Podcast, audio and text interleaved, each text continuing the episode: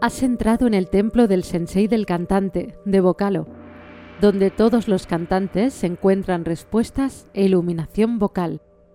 Visítanos en vocalo.es. Estás escuchando el episodio número 120. Soy Esther. Cuando das el paso y te decides a mejorar tu voz, entras en un mundo bastante tenebroso sin saberlo. Vas a encontrar monstruos en la oscuridad que te estarán acechando, dispuestos a minar tu autoestima, para hundirte, sin ningún motivo aparente. Algunos dicen que es por tu bien, aunque yo no me lo creo. También entrarás en pantanos fangosos, en los que cada paso que das es más difícil que el anterior y pensarás en dar la vuelta. Pensarás que no vale la pena. Te cuento todo esto porque, a pesar de esto, la mayor parte de las veces serás tú quien ponga obstáculos en tu propio camino, y eso sí que no. En este episodio quiero darte algunos consejos que espero que te ayuden a dos cosas. Uno, a encontrar tu camino hacia una voz que te guste. Y dos, a saber qué hacer en momentos de confusión. Y lo voy a hacer exponiéndote cuatro situaciones bastante comunes. Situación número uno. Cuando lo único que necesitas es encontrar a las personas adecuadas o alejarte de las personas no adecuadas. En primer lugar, lo obvio, tu entrenador o entrenadora vocal. Esa persona va a ser tu referencia en lo que a voz se refiere, por lo que tienes que tener plena confianza en sus capacidades. Sí, estoy hablando de que sepa lo que hace, sepa cómo funciona la voz y sepa ayudarte, pero también estoy hablando de que haya un entendimiento, que haya química de trabajo. Digo esto porque a veces hay personas con las que parece que hablamos idiomas diferentes, sin ninguna razón aparente. Es importante que busques bien a un buen entrenador o entrenadora y que busques mucho si hace falta. Y en segundo lugar, lo notan obvio las personas de tu alrededor. He tenido a muchos alumnos y alumnas a quienes sus parejas o compañeros de banda les minaban la autoestima sin ningún tipo de compasión. Esto es algo muy personal y no me atrevería nunca a decirte lo que tienes que hacer, pero para mí hay dos opciones. O te haces valer y exiges el tiempo que necesites, o bien permites que te digan lo que quieran y que te resbale, pero tú sigues con la mirada puesta en tu objetivo. Puedo decirte, por lo que yo he visto, que estas personas lo pasan realmente mal mientras intentan aprender a cantar mejor, y eso no es bueno porque hace que el camino sea aún más difícil de caminar. Realmente llega a afectar mucho al estado de ánimo.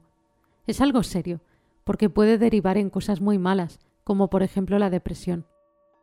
Situación número 2. Cuando piensas que no avanzas. Es muy habitual frustrarte cuando algo no te sale. Es normal y forma parte del proceso. Lo que no puedes permitir es que toda tu atención se centre en esa frustración, porque es cuando empezarás a pensar que no sirves para cantar.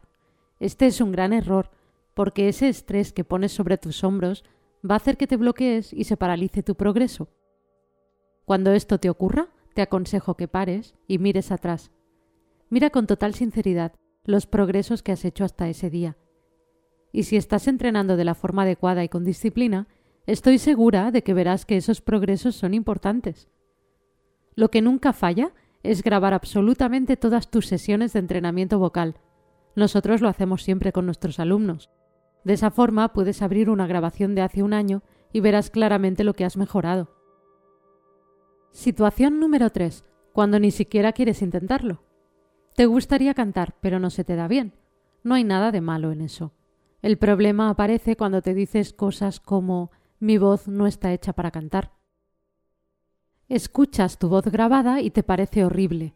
El sonido no te gusta y todo está desafinado. Pues escúchame bien porque esto es importante. Ninguna voz es rígida. No hay nadie que no pueda cambiar su voz. El problema es que cuando escuchas todo lo que no te gusta de tu voz, no sabes qué es lo que no te gusta, solo sabes que no te gusta. Yo pasé muchos años entrenándome para reconocer esas cosas que no son buenas en la voz y para cambiarlas. Llevo muchos años haciéndolo y aún sigo aprendiendo. Pero mi intención no es hablarte de la experiencia que yo tengo en mi trabajo y la formación que he recibido. Lo que quiero transmitirte es que llegar a saber hacer eso requiere de una formación muy específica. Y lo que es más importante, aunque tú ahora no lo sepas, todo eso se puede cambiar y se puede mejorar. Cualquier voz que esté libre de tensión puede sonar bien. Y situación número 4, cuando crees que no vales porque ya llevas muchos años. Como en todo, en el canto hay tres tipos de persona. Las que aprenden muy rápido, las que avanzan a ritmo normal y otras a las que les cuesta muchísimo esfuerzo. Te digo una cosa, los tres tipos de personas siempre piensan que avanzan despacio. Da igual qué tipo de persona seas tú. Lo que no te recomiendo que hagas nunca es compararte con otros. Cada uno tenemos nuestro propio camino y de nada sirve ver que a otros les va mejor o peor. Si esperabas cantar muy bien en dos años, ya llevas cinco y aún no has llegado donde esperabas, lo mejor que puedes hacer es continuar. Si en estos cinco años has visto progresos, no tienes por qué pensar que te vas a estancar ahí. Dentro de otros cinco años tendrás un nivel muy superior. Y dentro de diez, más aún. Te gusta cantar y eso no lo vas a poder cambiar. ¿Por qué rendirte ahora? Para acabar, solo quiero decirte una cosa. Si consigues resistir y superar los obstáculos, la recompensa que te espera después será grande. Suscríbete a este podcast en Apple Podcast, Spotify o Google Podcast. Si nos escuchas desde Apple Podcast, déjanos tu opinión. Y recuerda que nos puedes visitar en vocalo.es.